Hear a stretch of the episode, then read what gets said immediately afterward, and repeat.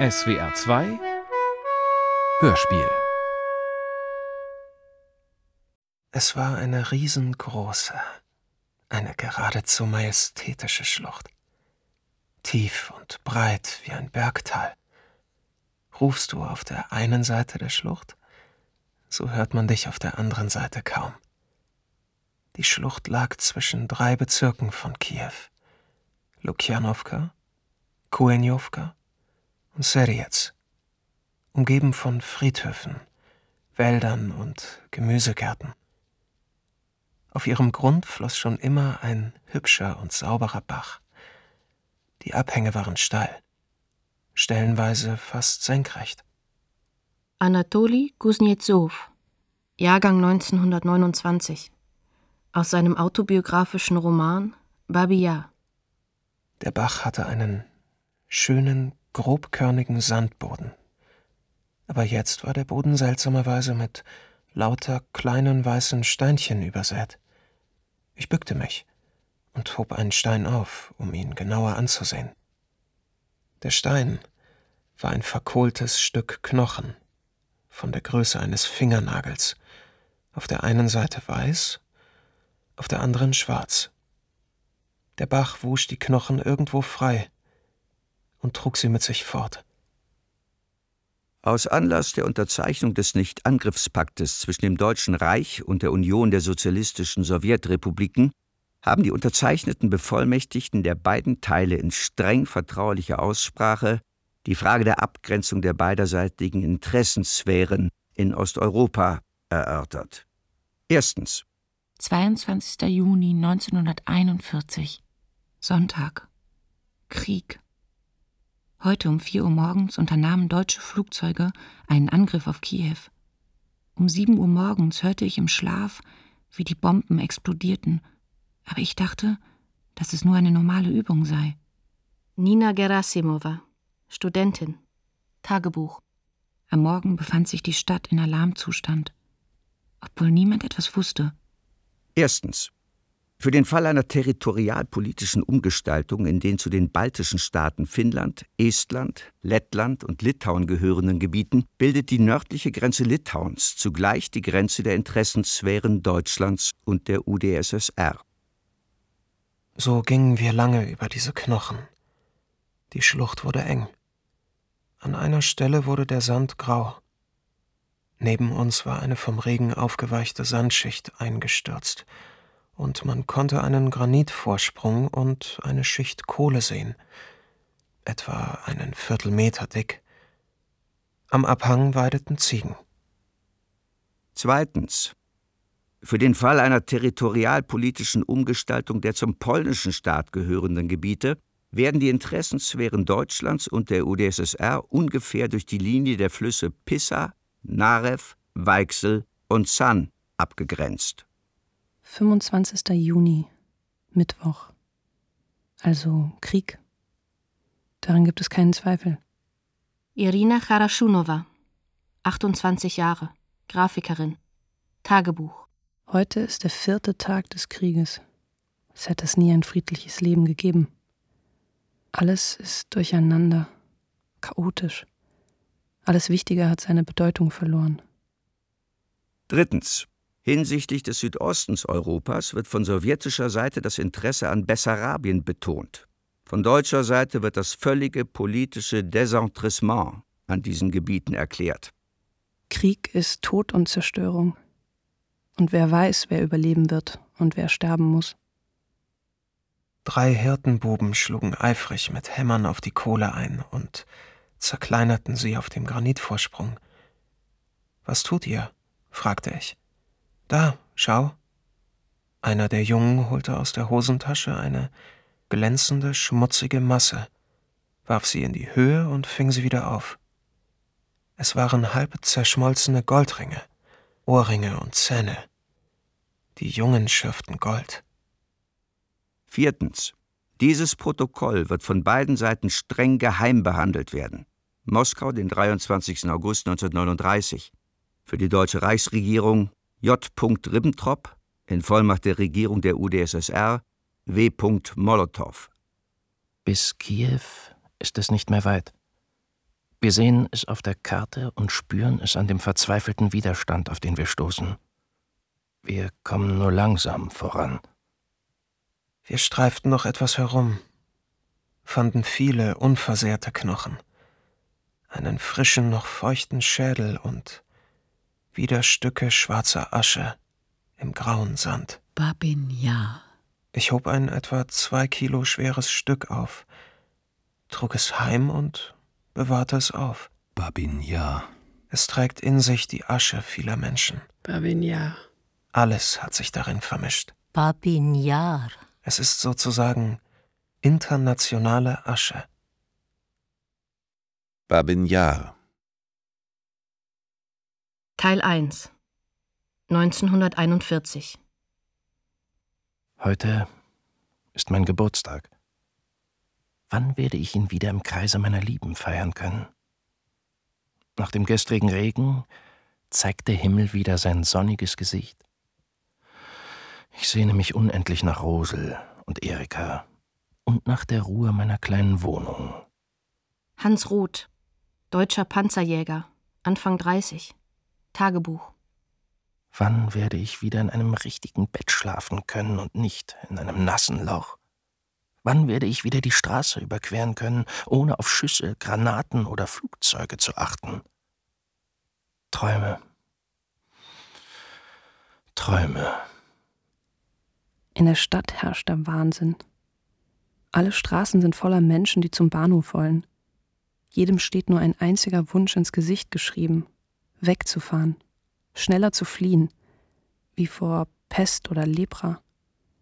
Die Menschen rennen, schleppen Säcke voller Habseligkeiten, als sei die ganze Stadt entwurzelt und nun jeder bestrebt, so schnell wie möglich herauszukommen.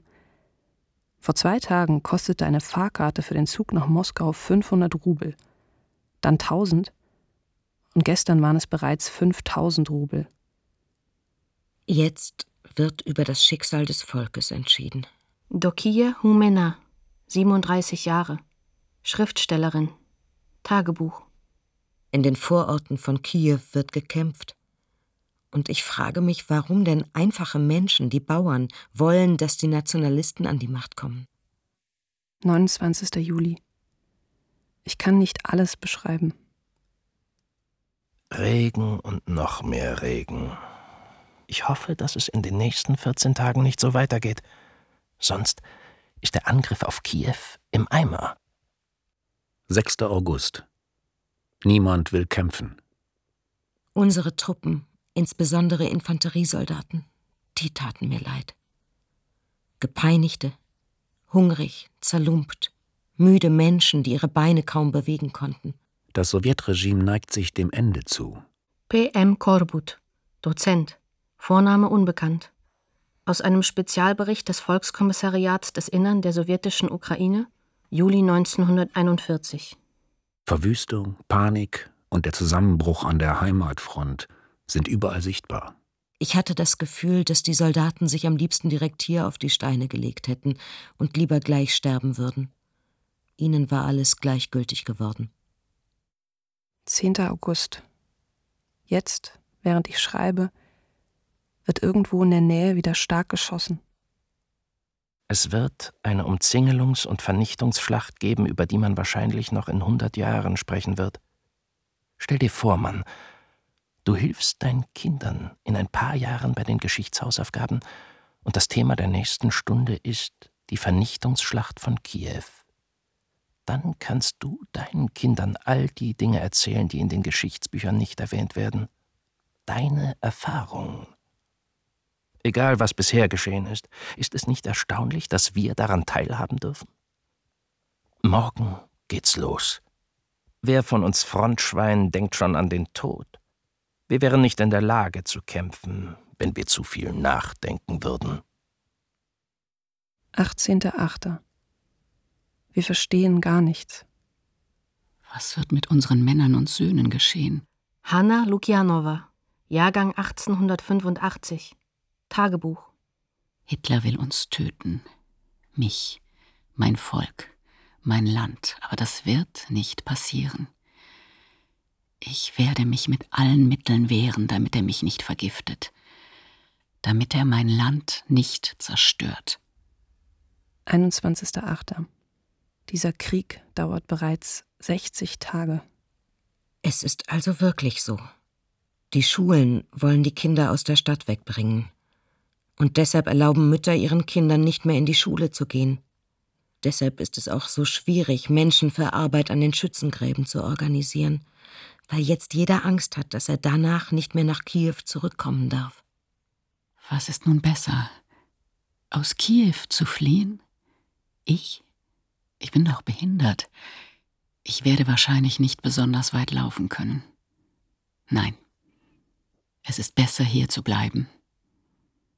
Sowjetische NKWD-Offiziere trieben eine große Kolonne von Verhafteten aus den Kiewer Gefängnissen über Bykivnia in die Zone der bewaldeten Stadtgrenze. Die ganze Nacht über ertönten Schüsse. Ein Augenzeuge. Man konnte die schrecklichen Schreie hören. 8789 Gefangene wurden erschossen. Auch Soldaten, sogenannte Deserteure, wurden in den Wald gebracht. Sie mussten dort eine Grube ausheben, sich auf Befehl mit dem Gesicht nach unten hineinlegen und bekamen dann eine Kugel in den Hinterkopf. 14.09. Tiefe Nacht. Ich schreibe im schwachen Licht einer Kerze. Morgen ist der Tag. Jungs, bereitet euch auf das Massengrab vor. Ihr könnt euren Hass auf diese Stadt, die seit Wochen direkt vor euren Augen liegt, aber bis jetzt unerreichbar war, ausleben. Endlich. 16.09. Wir sind eingekesselt. Die Rote Armee ist abgezogen. Was passiert jetzt mit Kiew? Ich weiß nicht, wo die deutschen Truppen sind. Was geschieht mit uns allen? In Kiew gab es keine Behörden. Es begann eine weitreichende Zerstörung. Die Zerstörung von Geschäften im Stadtzentrum, einschließlich verschiedener Kaufhäuser.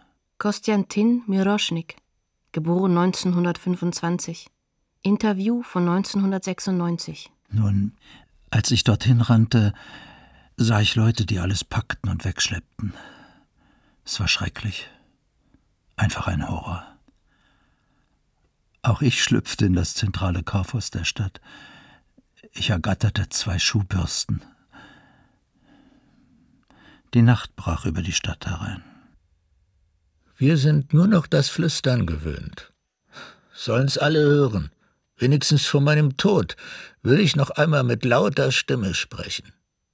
Ihre Macht gibt es nicht mehr. Keine GPU, keine NKWDisten.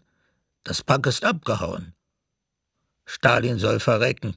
Die Partei soll verrecken. Fjodor Vlasowitsch Semerik, Großvater von Anatoli Kuznetsov. Da hörst du es. Und niemand mehr wird mich verhaften. Stalin verordnete den später sogenannten Großen Terror von Ende 1936 bis Ende 1938 gegen vermeintliche Konterrevolutionäre, mutmaßliche innerparteiliche Gegner und nationale Minderheiten. Innerhalb von zwei Jahren verhaftete die sowjetische Geheimpolizei 1,3 bis 2,5 Millionen Menschen und deportierte sie entweder in die Arbeits- und Straflager, die Gulags, oder exekutierte sie nach Schnellverfahren. Diesen Exekutionen fielen geschätzte 725.000 Menschen zum Opfer, davon geschätzte 122.000 in der Ukraine. Seit die verdammten Bourgeois weg sind, habe ich nicht mehr mit lauter Stimme gesprochen. 20 Jahre leben wir stumm wie die Fische. Dann lieber Hitler, lieber der Zar, lieber die Bourgeois oder die Türken, nur nicht diese Idioten, diese Straßenräuber. Richtlinien für das Verhalten der Truppe in Russland. 19. Mai 1941. Erstens. Der Bolschewismus ist der Todfeind des nationalsozialistischen deutschen Volkes. Dieser zersetzenden Weltanschauung und ihren Trägern gilt Deutschlands Kampf. Zweitens. Dieser Kampf verlangt rücksichtsloses und energisches Durchgreifen gegen bolschewistische Hetzer, Freischärler, Saboteure, Juden und restlose Beseitigung jedes aktiven oder passiven Widerstandes. Am frühen Morgen des 19. September haben wir den schwer bewaffneten Außenring der Stadt überwunden. Der Feind der bei weitem nicht so stark war, wie wir angenommen hatten, wurde in einem blutigen Nahkampf besiegt. Und um neun Uhr hatten wir bereits den westlichen Teil der Stadt erreicht. Kiew ist eine tote Stadt. Die Deutschen sind auf dem Cheschatek. Das Teufelsregime war verschwunden. Und ich war ein Mensch geworden. Die Stadt wurde kampflos aufgegeben. In der Nähe des Milchladens lagen Tote. Was für eine fatale Tragödie für einen Bürger, der seinem eigenen Staat die Niederlage im Krieg wünscht. Gegen Mittag sind wir im Zentrum der Stadt. Keine Schüsse zu hören. Die großen Straßen und Plätze sind verlassen. Eine tote Stadt. Es ist unheimlich. Es gab keine Schlacht. Die Stille macht uns nervös, denn es ist kaum zu glauben, dass eine so große Stadt in so kurzer Zeit in unsere Hände gefallen ist. Es zeigt sich eine kalte Sonne. Ist die Stadt eine Falle, mit Minen gepflastert? Stehen wir auf einem Vulkan? Geschäfte wurden ausgeraubt. Alle rannten in die Grünanlage neben der St. Andreaskirche. Die Deutschen sind in Kiew. Es gab keine Schlacht. Die Zivilisten kommen allmählich aus ihren Häusern und fassen langsam Vertrauen. Es gab keinen Angriff. Unter den Ukrainern gibt es viele prächtige Menschen. Die Bürgersteige der Hauptstraße in Kiew, dem Chreschatik, waren mit tausenden festlich gekleideten Kiewern gefüllt. Riesige Autos. Viele Frauen hielten Blumensträuße in den Händen, die sie den vorüberziehenden Soldaten und Offizieren zuwarfen. Ganze Häuser auf Rädern. Die Besiegten freuen sich über die Ankunft der Sieger. Das Bild dieser wohlgenährten, auf alles vorbereiteten Eroberer verstärkte das Gefühl tiefer Verbitterung über unsere Leute, über unsere Kämpfer, die hunderte von Kilometern auf zerstörten Straßen laufen und laufen, mit wundgescheuerten, blutigen Füßen, oft barfuß, weil ihre Schuhe ihnen nicht passen und sie sie in der Hand tragen. Kiew hat sich kampflos ergeben. Die Deutschen sind in der Stadt. Diese armen Menschen müssen unter der Schreckensherrschaft der Bolschewiki wirklich sehr gelitten haben. Sie stammeln unter Tränen, versuchen zu sprechen. Viele von ihnen sprechen gebrochen Deutsch, und so erfahren wir von vielen furchtbaren Schicksalen. Sie sind dankbar für jeden Bissen Brot.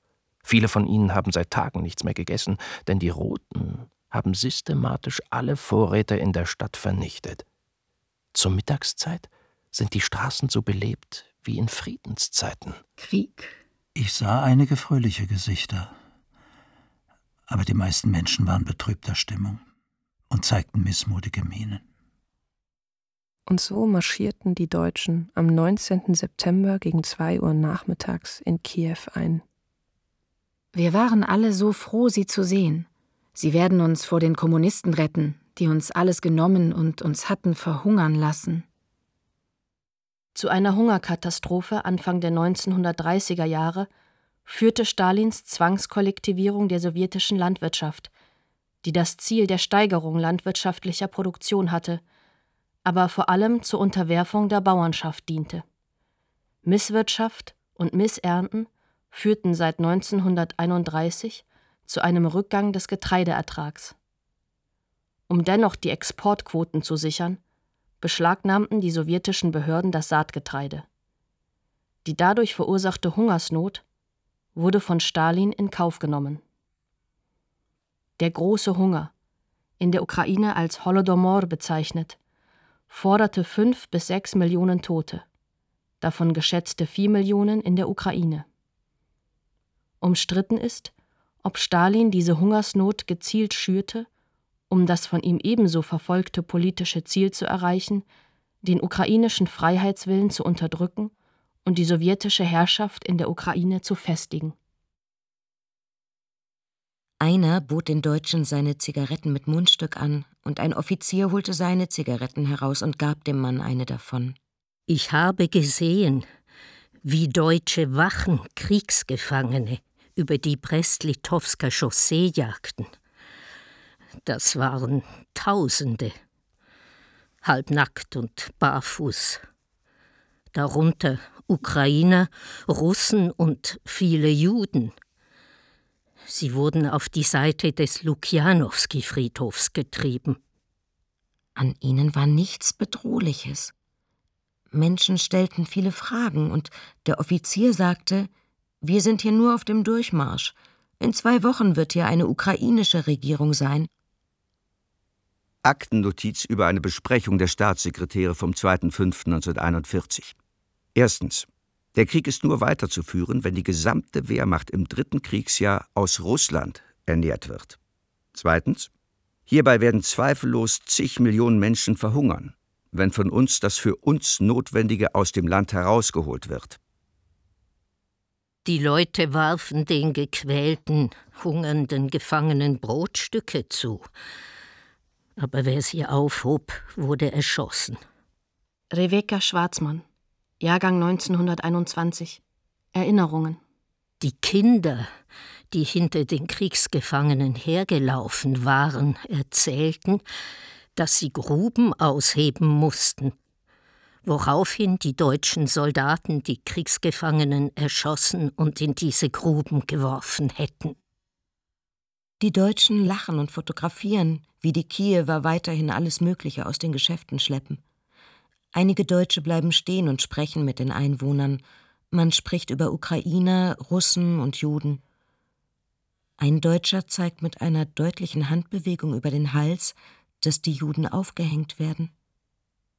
Warum mögen Deutsche keine Juden? Weil die Juden faul und die Ukrainer sehr fleißig seien. Auf den Straßen sieht man jetzt ukrainische Polizisten. Sie haben gelb-blaue Armbinden um, auf denen OUN steht. Organisation der ukrainischen Nationalisten. Sie fingen an, für Ordnung in der Stadt zu sorgen. Ob die OUN schon so früh in Kiew war, ist unter Historikern umstritten. In der Zeitung Ukrainske Slovo, ukrainisches Wort, stand, dass die Deutschen am 19. September Kiew und Poltawa eroberten und erfolgreich in Richtung Moskau vorrücken. Es war zu lesen, dass diese Zeitung am 21.09. in Jitomir gedruckt wurde. Aber es wurde weder eine Redaktion noch ein Eigentümer genannt. In dieser kleinen Zeitung stand ein großer Artikel, in dem alle Etappen des Unabhängigkeitskampfes der Ukraine aufgelistet wurden. Aber die Art und Weise, wie diese Zeitung die Deutschen verherrlichte, sie bezeichnete sie als blonde Ritter und Befreier. Und die Tatsache, dass dort sofort alle Inhalte mit der Parole Vernichtung des Bolschewismus und der Juden erschienen, das machte einen sehr bedrückenden Eindruck. Juden, Polen und Moskowiter sind die ärgsten Feinde der Ukraine. Die Deutschen haben Befehle und Bekanntmachungen plakatiert, in denen es heißt, dass nur Deutschen, Tschechoslowaken und Ukrainern alle Rechte zustehen. Russen, Polen, Juden und sonstige werden als niedere Rasse eingestuft. Wer bin ich eigentlich? Meine Mutter ist Ukrainerin. Mein Vater ist Russe. Ich bin also halb Ukrainer und halb Moskowiter. Ich bin also mein eigener ärgster Feind. Viele freuten sich, weil sie durch irgendwelche Umstände oder Zufälle als Ukrainer galten. In einer Familie gab es unter den Geschwistern sowohl Russen als auch Ukrainer. Niemand hatte der Nationalität irgendeine Bedeutung beigemessen. Mein eigener, ärgster Feind. Am 25. September wurden auf allen Straßen im Abstand von wenigen Metern Porträts von Hitler angebracht. Er ist dort in den gleichen Farben wie Stalin auf den Porträts unserer Künstler dargestellt. Das jüdisch-bolschewistische System muss ein für allemal ausgerottet werden. Nie wieder darf es in unseren europäischen Lebensraum eingreifen. Generalfeldmarschall Erich von Manstein. Befehl vom 17. September 1941. Der deutsche Soldat hat daher nicht allein die Aufgabe, die militärischen Machtmittel dieses Systems zu zerschlagen, er tritt auch als Träger einer völkischen Idee und Rächer für alle Grausamkeiten, die ihm und dem deutschen Volk zugefügt wurden, auf. Für die Notwendigkeit der harten Sühne am Judentum, dem geistigen Träger des bolschewistischen Terrors, muss der Soldat Verständnis aufbringen. Sie ist auch notwendig, um alle Erhebungen, die meist von Juden angezettelt werden, im Keime zu ersticken. Plötzlich eine schreckliche Detonation. Wir sahen im Zentrum eine Rauchsäule aufsteigen. Der Christchatik ist explodiert. Ein paar Minuten später kam noch eine Detonation. Dann noch eine. Das Postamt steht in Flammen. Die Explosionen kamen ununterbrochen. Sie betäubten uns. Als sich der Rauch verzieht. Dynamit. Die große Straße ist auf einer Länge von hunderten Metern aufgerissen. Wo einmal ein Lenin-Denkmal gestanden hat, klafft nun ein tiefer Krater. Feuer. Die Wände der vierstöckigen Häuser auf beiden Seiten der Straße sind eingestürzt. Unter den rauchenden Trümmern müssen Hunderte von Menschen sein. Der Chreschatik ist explodiert. Die Deutschen versuchen, das Feuer zu löschen. Sie ziehen Feuerwehrschläuche vom Ufer des Dnieper. Denn in der Stadt gibt es doch kein Wasser. Der Brand breitete sich aus. Explosionen. In der Stadt erzählte man sich viele Geschichten darüber, dass irgendein Jude ein Radio in die Gendarmerie eingeschleust hätte, das mit Dynamit präpariert gewesen sei. Und als dieses Dynamit dann explodierte, explodierten auch die in diesem Haus bereits vorher platzierten Minen mit einem Spätzünder, der durch eine Detonation ausgelöst wird. Eine Säule aus Funken. Niemand wusste wirklich etwas. Sabotage. Man sagt, dass jemand das Rohr in der Hauptwasserleitung entweder zugemacht oder durchtrennt hat und dass überhaupt die gesamte Stadtmitte vermint ist und dass die Juden und Bolschewiken die Detonationen auslösen. Das Feuer wird immer größer. Panik. 26. September. Über viele Kilometer ist das Stadtzentrum ein einziges Flammenmeer. Nach einigen sehr stillen Phasen, die einem vorkommen, als ob alles tot wäre, ertönt dann von Zeit zu Zeit eine dumpfe Detonation aus der Richtung, wo der Brand in vollem Gang ist. Weiter und weiter frisst sich das Feuer voran. Dann wieder diese absolute Stille und die Feuerröte. Zwei weitere Stadtteile sind heute Morgen evakuiert worden. Dann steigt eine Funkensäule hoch in den Himmel hinauf. Ungefähr 20.000 Menschen sind obdachlos. Die Hälfte von ihnen nimmt mit all ihrem Hab und Gut die angrenzenden Straßen und Plätze ein. Und wieder absolute Stille. Und die Feuerröte. Und vor diesem Hintergrund sieht man die schwarzen Schattenrisse der Stadt Kiew, die sich auf dem hohen Dnjepr-Ufer erhebt. Das SS-Sonderkommando ist außerordentlich beschäftigt. Es ist so hell wie am Tag. Verhöre und Exekutionen ohne Unterlass. Aber dieses Licht ist irreal, unheilvoll. Jede irgendwie verdächtige Person wird auf der Straße kurzerhand erschossen. Die Leichen bleiben genau dort liegen, wo sie hingefallen sind. Männer, Frauen und Kinder gehen vorbei, reden und lachen. Nitschewo, das ist nichts Besonderes, ein Toter, nichts weiter. Die Schuhsohlen treten in die frischen Blutlagen. Der breite Bürgersteig ist voll von roten Spuren. Das ist das Werk von diesen Lumpen. Gemeint sind die Bolschewiken. Das haben Sie so beschlossen. Herr Reitzmann, Vorname unbekannt. Das haben Sie so beschlossen. Uns, genau uns, den Juden, so eine letzte Garstigkeit anzutun. Es gibt Zeugen, die gesehen haben, wie der Sprengstoff auf Lastwagen des NKWD herangeschafft wurde. Das war anderthalb bis zwei Monate vor den Sprengungen. Die Rache für unsere Kameraden. Schon 2000 Hebräer sind zu Jehova geschickt worden. Ich habe ein langes Gespräch mit einem jungen SS-Soldaten dieses Mordkommandos. Sie haben alle größeren Städte von der jüdischen Bevölkerung befreit, die wir bei unserem Vormarsch eingenommen haben. Diese Jungs sind erfahrene Totschläger. Ich bin erstaunt. Wir, Soldaten der ersten Angriffswelle, haben nie darüber nachgedacht, was in den Städten passiert, wenn wir sie verlassen haben. Er erzählt mir von Schitomir. Damals waren wir blutige Anfänger, sagt der 19-Jährige mit Betonung auf blutig. Zwei Tage lang mussten die Juden 50 Meter lange Gräben ausheben. Jeder Graben war für 250 Juden berechnet. Wir haben insgesamt 1800 Juden in Schitomir getötet. 5000 sind irgendwie vorher gestorben. Zunächst kann ich überhaupt nichts sagen. Dieser junge Mann redet darüber, als wäre er auf der Fasanenjagd gewesen. 26.09.1941 Viele Befehle werden auf Plakaten veröffentlicht, einer nach dem anderen.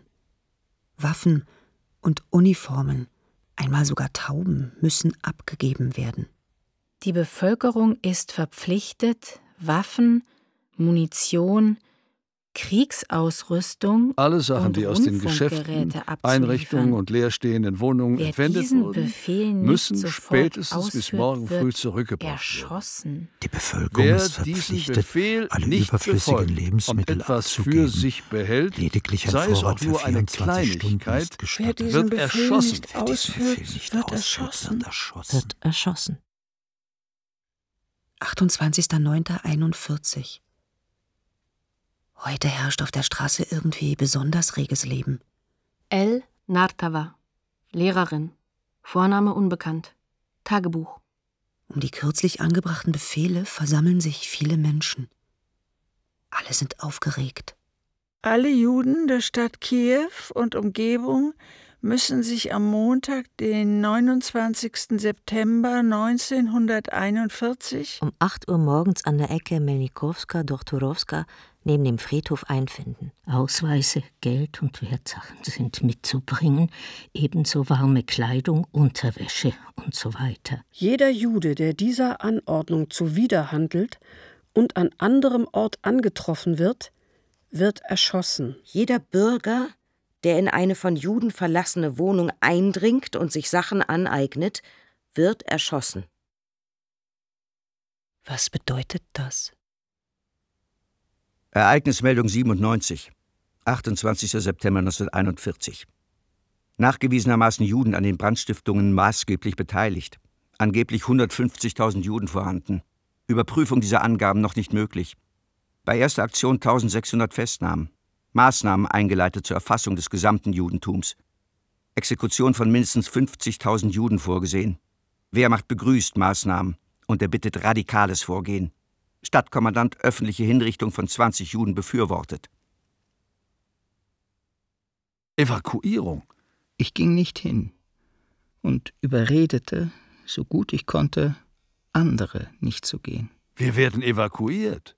Ich erzählte ihnen von den Massakern an Juden durch die Nazis in Minsk. Siama Trubakov, Jahrgang 1912, aus seinem autobiografischen Roman Das Rätsel von Babi Yar.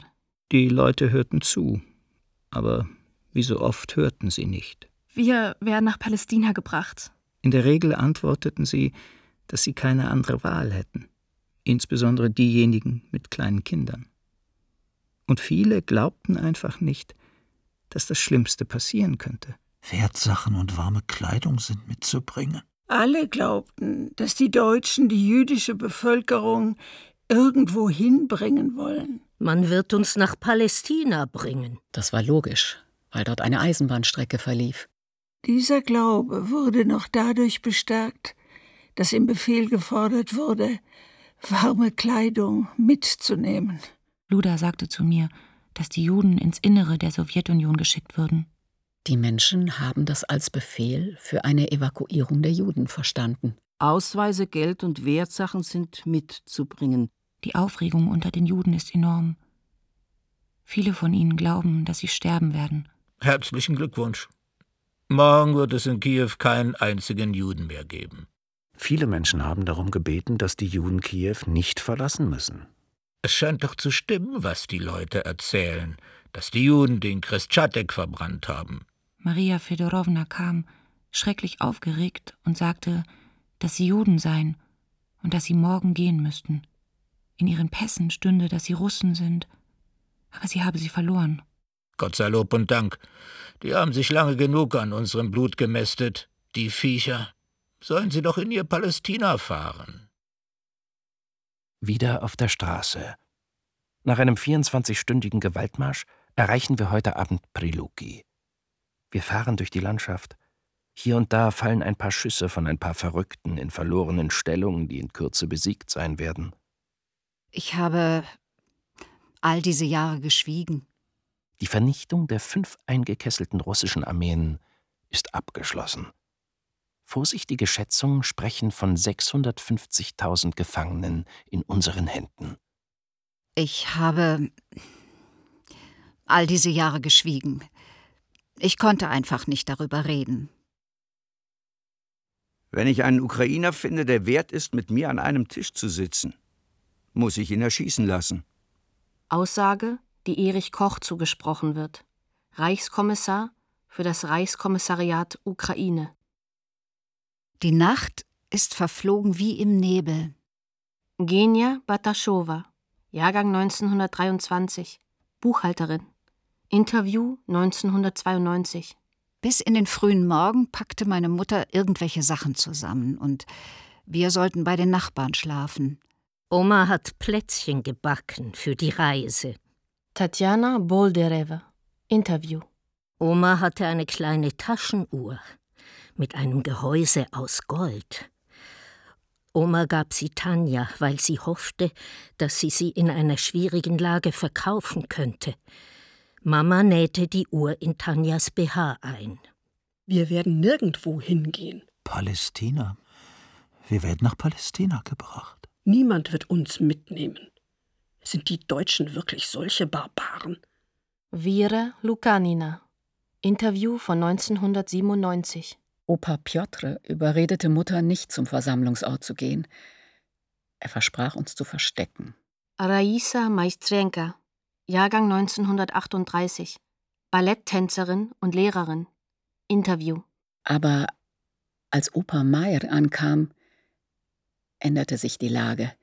Er glaubte, dass man in diesen Flugblättern über eine Umsiedlung der Juden spricht und überzeugte Mutter, mit allen anderen zusammenzufahren. Jemand hat gesagt, dass man mit Pogromen rechnen muss, weil in der Stadt eine unruhige Stimmung herrscht. Deshalb will man uns an einen sicheren Ort bringen. Wohin? Das weiß niemand. Im letzten Moment nahm Opa Piotr mein Bruder beiseite und sagte, dass er ihn hinbringen wird, wenn Mutter sich eingerichtet und ihm die Anschrift mitgeteilt hat. Am Abend des 28. September sagten meine Eltern zu mir, dass ich früher schlafen gehen soll. Vater holte den alten großen Koffer aus dem Abstellraum. Valentin Bobnov, Jahrgang 1935. Interview. Später kam meine Mama zu mir und legte mir ihre Hand auf den Kopf. Plötzlich begann sie leise zu singen, zärtlich, eine alte jüdische Melodie, die sie manchmal summte, wenn sie gute Laune hatte. Ich hörte zu, und obwohl mir meine Augenlider zufielen, konnte ich nicht einschlafen. Nach einiger Zeit sang sie mich doch in den Schlaf, aber ich hielt ihre warme Hand noch lange fest. Ich wollte sie nicht loslassen. Am nächsten Tag versammelten sich auf unserem Hof alle jüdischen Nachbarn, um dem Befehl des Kommandanten von Kiew Folge zu leisten. 29. September 1941. Yom Kippur, das Versöhnungsfest. Der höchste jüdische Feiertag. Meine Eltern standen eng beieinander und weinten. Mir wurde erklärt, dass Mama zu Opa und Oma fährt und bald zurückkommen wird. Ich versuchte mein Spielzeuggewehr in Mamas Koffer zu verstecken, weil ich insgeheim hoffte, dass Mama mich mitnehmen würde. Mama kam auf mich zu, breitete ihre Arme aus und umarmte mich so fest, dass es weh tat. Ich spürte ihren unruhigen Atem. Äh, es war eher ein Rasseln oder sogar ein Verzweiflungsschrei. Mir wurde schwindlig. Nach einer Minute gingen meine Eltern weg, und ich blieb wie angewurzelt stehen. Ich konnte das alles nicht begreifen. Am 29. September begab sich unsere Familie zusammen mit allen Juden, die im Stadtgebiet Podol lebten, zum Sammelpunkt in Lukjanowka. Konstantin Belarus, Jahrgang 1928. Interview. Mutter trug den kleinen David auf dem Arm. Hinter ihr liefen noch sieben Kinder. In diesem Moment klopft Busel an meine Tür und sagt: Voila, du hast versprochen, mich zu begleiten. Ich sage ja. Valentina Bereslova. Interview von 1997. Ich ging mit ihr weg. Sie nahm ein kleines Bündel mit und sie ließ alle ihre Sachen in ihre Wohnung.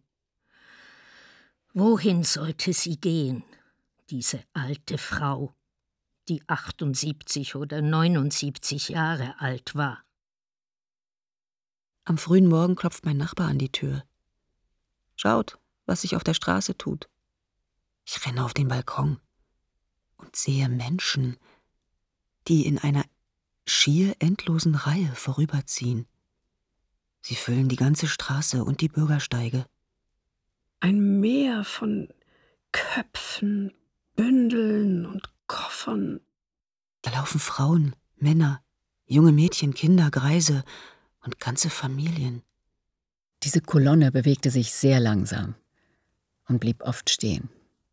Viele führen ihr Hab und Gut auf Schubkarren mit sich, aber die meisten tragen ihre Sachen auf den Schultern. Sie gehen schweigend, leise. Kinder, Frauen, alte Menschen, kleine Schubkarren mit Koffern, Pferdewagen. Es schien, als ob das gesamte jüdische Leid sich auf die Straßen dieser Stadt ergossen hätte. Alle bewegen sich, ohne zu wissen, wohin und wofür. Alle liefen schweigend. Da läuft eine junge Frau, in eine Karre gespannt. So eine kleine, zweirädrige Fuhre. Neben ihr läuft ein kleiner Junge. Er hält diese Frau an der Hand. An der anderen Seite läuft eine ältere Frau. Und in dieser Fuhre sitzt ein Greis. Und dort liegen auch irgendwelche Sachen, in Bündeln zusammengepackt. Und was mir besonders auffiel, da lag in der Fuhre ein Strohbesen. Sie nahmen einen Strohbesen mit.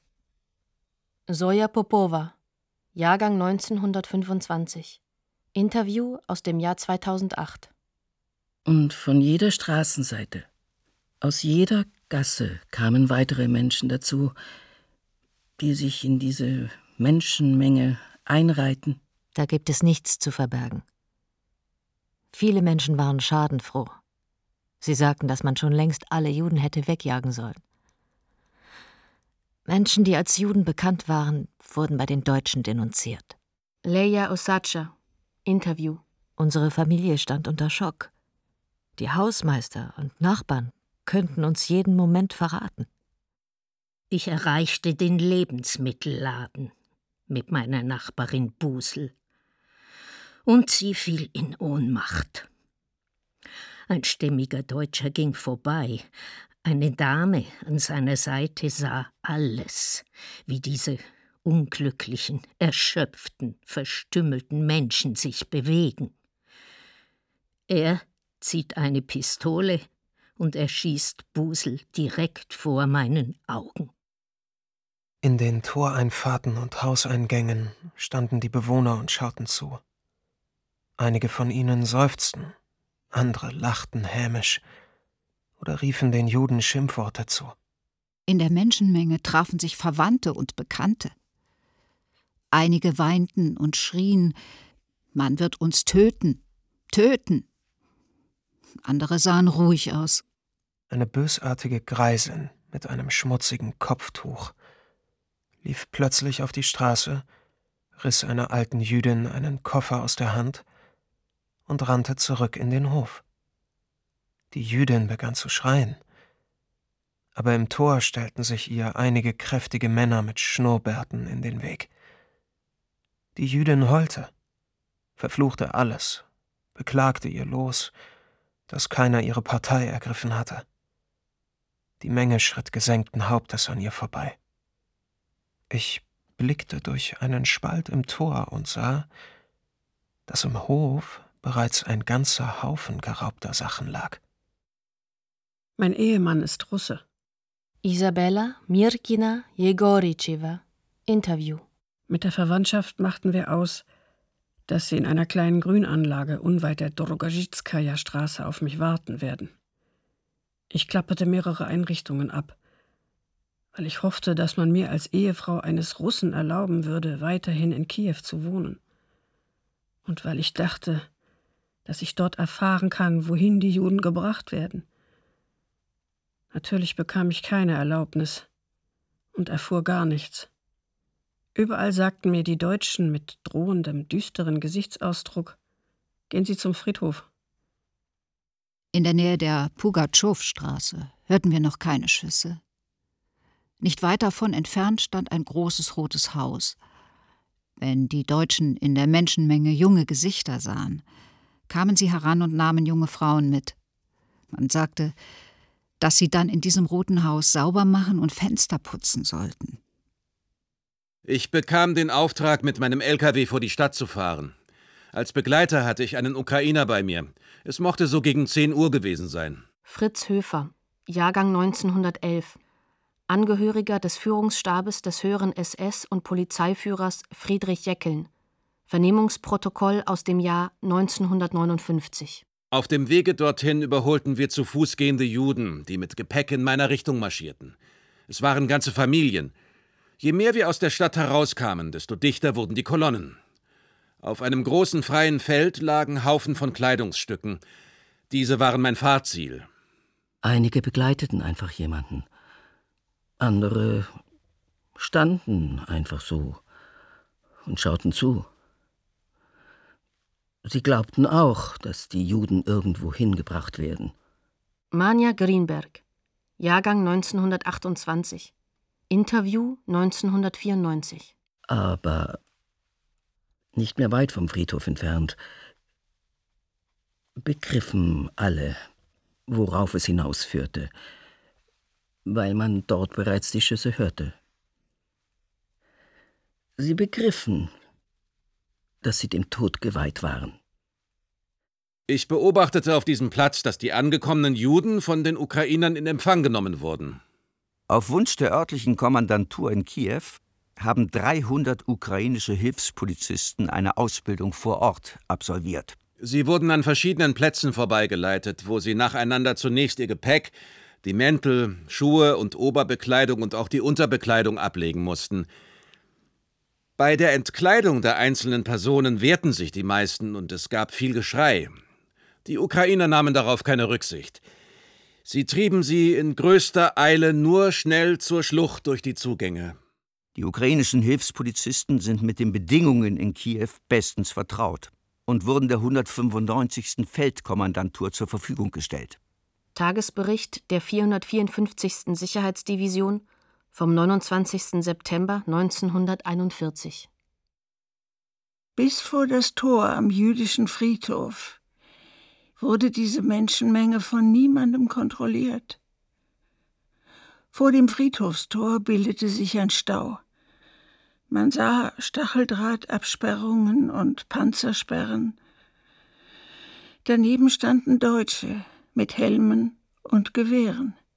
Dina Pronicewa, Jahrgang 1911, Schauspielerin. Interview. Hinter diese Stacheldrahtabsperrungen wurde jeder hineingelassen. Niemand wurde aber mehr hinausgelassen außer den Pferdewagen oder Lastfuhren, auf denen die Sachen weggebracht wurden. Ich kann es bis heute nicht begreifen. Man hätte dort die Schüsse hören müssen. Aber wir hörten sie noch nicht. Genia Bataschowa, Jahrgang 1923, Buchhalterin. Interview 1992. Wahrscheinlich haben sie das genauso eingeplant, denn wenn die Menschen das schon dort gehört hätten, die Menschen, die diese Absperrungen passierten, gingen noch 50 bis 100 Meter geradeaus. Dann bogen sie nach links ab, so dass der jüdische Friedhof rechts von ihnen lag. Sie trieben uns wie Vieh. Vor der Mauer wurden jedem seine Sachen abgenommen. Sie wurden gleich dort abgelegt, wobei die Lebensmittel an einer gesonderten Stelle gesammelt wurden. Wertsachen wie Pelzmäntel, Uhren, Ringe, Ohrringe nahmen die Deutschen sofort weg und teilten sie unter sich auf. Sie trieben uns wie Vieh. Ich bezeichne es immer mit diesem Wort, weil ich das nicht anders bezeichnen kann. Sie trieben uns. Ich musste meinen weißen Pelzmantel ausziehen. Dann ging ich weiter und verlor meine Verwandtschaft aus den Augen. Als ich durch dieses lebende Spalier lief, das aus Deutschen gebildet wurde, bekam ich Prügel genau wie alle anderen Menschen. Als ich mich diesem Spalier näherte, hörte ich, wie aus den Maschinengewehren geschossen wurde. Und ich verstand, dass man die Menschen hierher trieb, um sie hier zu vernichten. Mir wurde klar, dass ich meinem Tod entgegenging. Und ich dachte, ich werde nie mehr Zahnschmerzen haben. Und das war der einzige tröstende Gedanke, der mir da einfiel. Während die Menschen durch dieses Spalier liefen, bekamen sie Prügel. Auf diejenigen, die versucht haben auszuweichen, hetzten die Deutschen ihre Hunde. Als die Menschen aus diesem Spalier herauskamen, landeten sie direkt bei den Polizisten, die diese Menschen unmittelbar dort auf einem freien Gelände entkleideten. Mama weinte und versuchte die ganze Zeit uns zu umarmen. Ich erinnere mich an ihre schützenden Hände.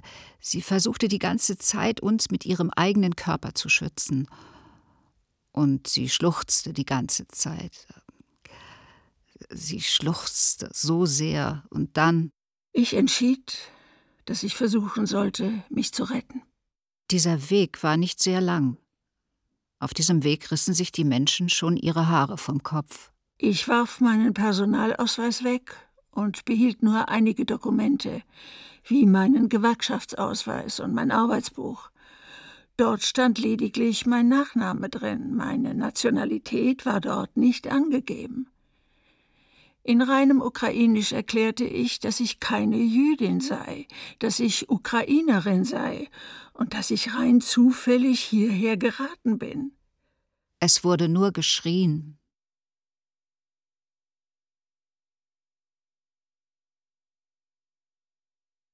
Vater kam am späten Abend zurück. Sein Gesicht fiel in sich zusammen, er sah gealtert und irgendwie hilflos aus. Ich ahnte, dass etwas Ungeheuerliches und nicht wieder gutzumachendes geschah.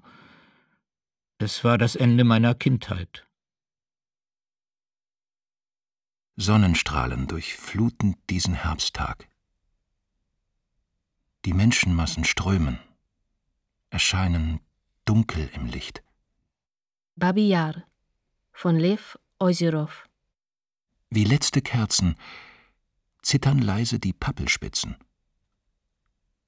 Und ein Rauschen schwebt in der Luft. Wo sind wir? Wo werden wir hingebracht? Wohin werden wir nun gebracht? Wohin werden wir heute gebracht?